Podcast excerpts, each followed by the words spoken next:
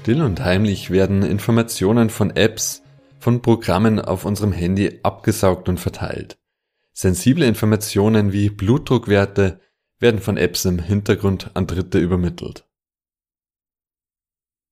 Servus und willkommen zu einer neuen Folge von Grenzen des Privaten.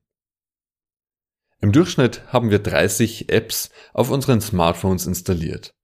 Dass diese Apps unsere Smartphones zu kleinen Peilsendern umfunktionieren, wird uns oft nicht gleich klar. Tatsächlich können aber eine Menge an Informationen über Apps abfließen. Der Standort etwa, der es möglich macht, unsere tägliche Routine aufs Kleinste zu verfolgen. Oder Zyklus-Apps, die sensible Informationen wie Blutdruckwerte weitergeben. Der Grund findet sich wie so oft im Marketing. Gezielte Werbung für Nutzerinnen und Nutzer. Wenn wir wüssten, wie viel Daten tatsächlich abfließen, dann würden wir einige Apps vermutlich nicht mehr verwenden. Deshalb ist es für die Unternehmen vorteilhaft, zu verschleiern, welche Informationen gesammelt werden, und dafür wird dann auch schon mal geschummelt.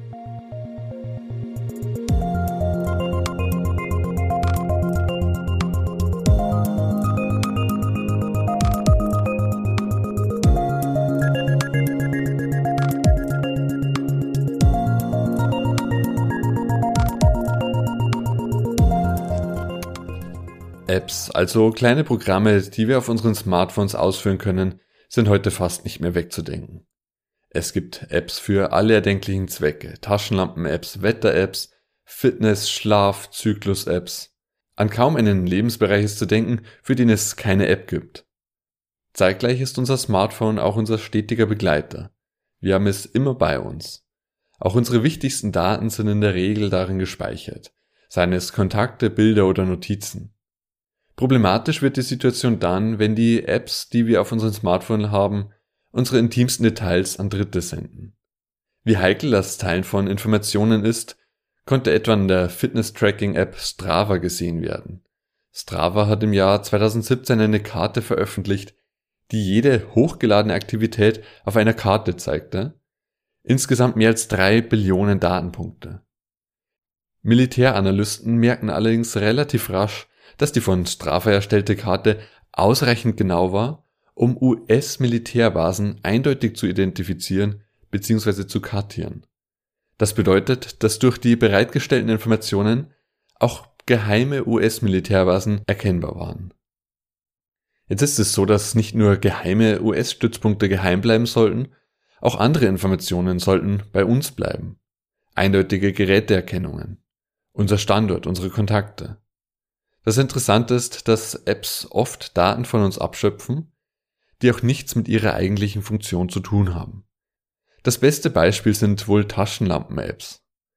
An sich darf man die Existenzberechtigung solcher Apps ja schon in Zweifel ziehen, denn so ziemlich jedes Smartphone hat heutzutage auch eine eigene Taschenlampenfunktion. Wer aber die hellste und schönste Handytaschenlampe, wie es in einer Beschreibung der Taschenlampen-App heißt, möchte, der kann sich zum Glück im App Store seine Wünsche kostenlos erfüllen. Zumindest fast. Denn auch wenn die App nicht mit Geld zu zahlen ist, dann bezahlt man sie trotzdem recht teuer. Mit dir verknüpfte Daten, Standort, ist im Apple App Store zu lesen. Die Taschenlampen-App benötigt also unseren Standort. Wie wir mit Suboff erkennen, ist das ein häufiges Vorgehen. Die meisten Apps wollen Auskunft über unseren Standort, unabhängig davon, ob sie diesen benötigen oder nicht. Denn das Wissen über unseren Standort lässt sich zu Geld machen. Werbung beispielsweise kann so genau auf unseren Ort zugeschnitten werden. 2018 hat die New York Times einen Artikel veröffentlicht, in welchem sie unter anderem zeigen, wie viele Informationen mit unseren Standortdaten verbunden sind. Darin wird unter anderem auch angesprochen, dass eine Werbefirma für Anwälte Werbekampagnen durchführt, die genau abzielt auf Personen in Notaufnahmen. Wir dürfen jedenfalls nicht denken, dass unsere Standortdaten anonym sind oder uns nicht wirklich etwas angehen. Die Times hat Standortdaten aus dem Jahr 2017 bekommen und konnte die eigentlich anonymen Informationen wieder einzelnen Personen zuordnen, etwa einer Lehrerin, die zu Weight Watchers Treffen ging und die circa 23 Kilometer in ihre Arbeit fuhr und dort bis spät nachmittags blieb. Wie sensibel die Informationen sein können, sehen wir an unseren Standortdaten, sehen wir aber auch an anderen Apps wie zum Beispiel Zyklus-Apps. Apps, in die ihre Nutzerinnen Daten zu ihrem Menstruationszyklus eintragen können. Die Menschenrechtsorganisation Privacy International hat im Jahr 2019 diverse Zyklus-Apps mit Blick auf die Privatsphäre ihrer Nutzerinnen untersucht. Man möchte meinen, dass die Informationen, die in die App eingetragen werden, nicht weitergegeben werden. Aber dem ist nicht so. Es wurde etwa festgestellt, dass einige Apps Informationen mit Facebook teilten. Etwa auch Informationen betreffend den Blutdruck oder die Verhütungsmethode. Oder Einträge in eine Art Tagebuch. Aber auch der Gefühlszustand der Nutzerinnen wurde zum Teil weitergegeben. Privacy International führt als Grund an, dass die Werbetreibenden die Nutzerinnen strategisch ansprechen können, wenn sie erkennen, in welchem Gefühlszustand eine Person gerade ist. Das Verständnis über den Gefühlszustand von Personen ist das Einfallstor, um sie zu manipulieren, wie Privacy International weiter erläutert. Als Reaktion auf die Recherchen von Privacy International haben einige Apps die Datenweitergabe abgeändert. Dieses Beispiel zeigt aber recht deutlich, unsere Informationen sind erstmal freiwillig. Rücksichtslos werden sie in Beschlag genommen. Erst nach einem öffentlichen Aufschrei wird dann ab und an etwas geändert. Natürlich stellt sich hier auch immer die Frage, wie lang die Änderungen bleiben. Man könnte sagen, dass wir im Idealfall erst gar nichts von der Überwachung mitbekommen sollten. Wir laden einfach Apps aus dem App Store herunter, ohne groß darüber nachzudenken, welche Informationen die App weitergeben könnte. Suboff führt aus, dass es notwendig ist, dass die Prozesse im Hintergrund ablaufen, so dass wir es nicht mitbekommen, weil der Kapitalismus von geheimen Operationen abhängig ist. Das sehen wir an einer Studie der Carnegie Mellon University. Die Uni informierte die Studienteilnehmer drei Wochen lang über die Apps, die auf ihren Standort zugriffen und die Gesamtzahl der Zugriffe. Mehr als die Hälfte der Teilnehmer an der Studie reduzierte daraufhin die Anzahl der Apps, denen sie den Zugriff erlaubten. Das heißt auch, sobald wir sehen, was mit unseren Daten passiert, würden wir vorsichtiger damit umgehen. Für Unternehmen ist es deswegen wichtig, dass wir eben nicht mitbekommen, welche Daten in welchem Ausmaß von uns abfließen. Aus den Augen, aus dem Sinn. Wir sehen die Datenübertragung nicht und machen uns damit auch nicht weiter Gedanken darüber, welche Informationen wir tagtäglich preisgeben, unsere Standarddaten, unsere Gefühlszustände. Oder lest ihr euch etwa die Datenschutzbestimmungen vorher durch? In den Datenschutzbestimmungen müsste drinstehen, welche Informationen zu welchen Zwecken erhoben werden. Das ist aber ein altbekanntes Thema. Wir lesen die Datenschutzbestimmungen in der Regel eher selten, sei es aufgrund des Umfangs der Bestimmungen oder wir stimmen einfach nur zu, weil wir die App sonst nicht laden können. 2016 erschien eine Studie über Diabetes-Apps. Untersucht wurden unter anderem die Datenschutzbestimmungen.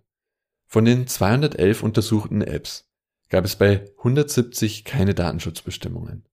Von den übrigen 41 war der Datenschutz nicht bei allen vordergründig, das heißt, dass Daten weitergegeben wurden. Bei der Betrachtung der Daten, die die Apps versendeten, kamen ähnliche Szenarien zum Vorschein wie bei Zyklus-Apps. Sensible Informationen, in diesem Fall etwa Insulinwerte, wurden an Dritte übermittelt. Aber auch Zugriff auf die Kontakte oder Anrufprotokolle wurde zum Teil gefordert. Dass Informationen mit Dritten geteilt wurden, wurde teilweise nicht einmal in den Datenschutzbestimmungen erwähnt. Das heißt, selbst wenn wir die Datenschutzbestimmungen gelesen hätten, hätten wir nicht gewusst, dass Informationen mit Dritten geteilt wurden. Die Studie war aus den USA. Die Datenschutzbestimmungen, die bei der Studie herangezogen wurden, waren aus dem Jahr 2014, also vor Inkrafttreten der Datenschutzgrundverordnung. Eventuell hat sich seitdem ja was gebessert, sprich, dass zumindest ersichtlich wird, welche Daten abgezogen werden. Eine Möglichkeit, wie die Informationen, die wir preisgeben, besser ersichtlich werden, hat Apple eingeführt. Bei Apples App Store ist ein Feld zur App-Datenschutz zu sehen. Hier können wir übersichtlich unter anderem ablesen, welche Daten zum Tracking verwendet werden, welche Daten mit uns verknüpft werden und so weiter. Die Überlegung geht in die richtige Richtung. Die Datenschutzbestimmungen sind zu umfassend, um sie jedes Mal zu lesen. Wir würden, wie wir in Folge 2 und 3 angesprochen haben, etwa 76 Werktage benötigen, um all die Datenschutzbestimmungen zu lesen, die uns innerhalb eines Jahres unterkommen, wie eine Untersuchung aus 2008 gezeigt hat. Insofern ist das Übersichtsfeld zum App-Datenschutz wirklich praktisch. Auf einen Blick können wir uns einen Überblick verschaffen. Allerdings hat die Sache einen Haken, der uns an die Studie zu den Diabetes-Apps erinnert. Ein im Januar 2021 veröffentlichter Beitrag der Washington Post zeigt auf, dass mehrere Apps, die eigentlich die beste Option in der App-Datenschutzübersicht hatten, nämlich keine Daten erfasst, trotzdem und Trommelwirbel Daten sammelten.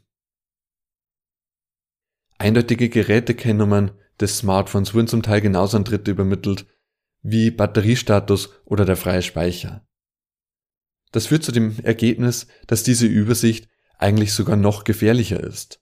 Denn dort können die Unternehmen schreiben, was sie wollen, quasi auf Vertrauensbasis. Und in den Datenschutzbestimmungen dann ganz etwas anderes schreiben. Wir sehen hier aber auch ein gewisses Muster. Denken wir an die Diabetes-Studie. Auch hier wurde zum Teil verschleiert, welche Informationen tatsächlich gesammelt werden. In Apples mobilen Betriebssystem gibt es die Einstellung, Tracking zu beschränken.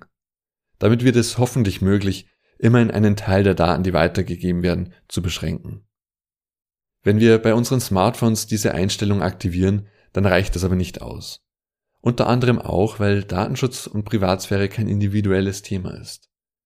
Es reicht nicht aus, Privatsphäre individuell zu denken. Ein Beispiel, an dem wir das sehen, sind Messenger-Apps. WhatsApp beispielsweise benötigt Zugriff auf eure Kontakte. Die Kontakte können dann etwa mit anderen Anbietern geteilt werden.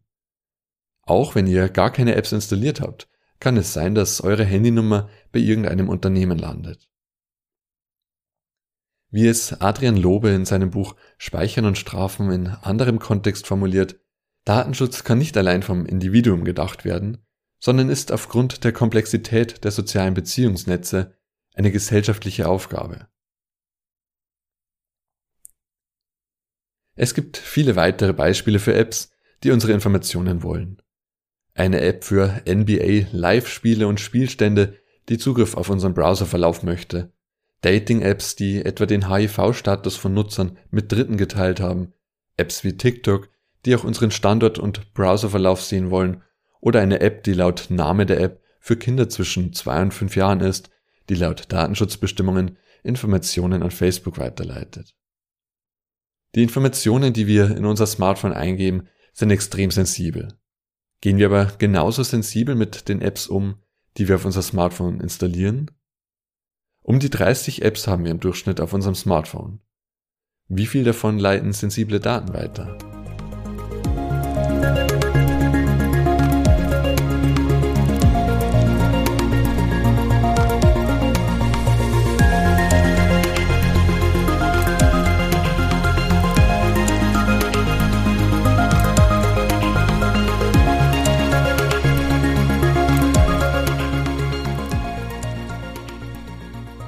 Wir haben heute gesehen, dass erschreckend viele Informationen über uns von Apps gesammelt werden.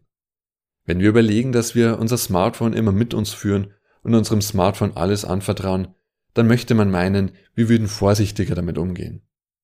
Tatsächlich geben wir aber so viele Informationen an irgendwelche Apps, ohne eigentlich zu wissen, wie diese Apps mit unseren Informationen umgehen, an wen die Informationen weitergegeben werden und zu welchen Zwecken. Das ist aber nicht zur Gänze unsere Schuld. Unternehmen haben ein großes Interesse daran, dass das alles im Hintergrund passiert, dass wir nicht mitbekommen, dass Daten abfließen oder wofür. Würden wir nämlich wissen, welche Masse an Informationen übermittelt wird, dann besteht die Gefahr, dass wir die App deinstallieren würden.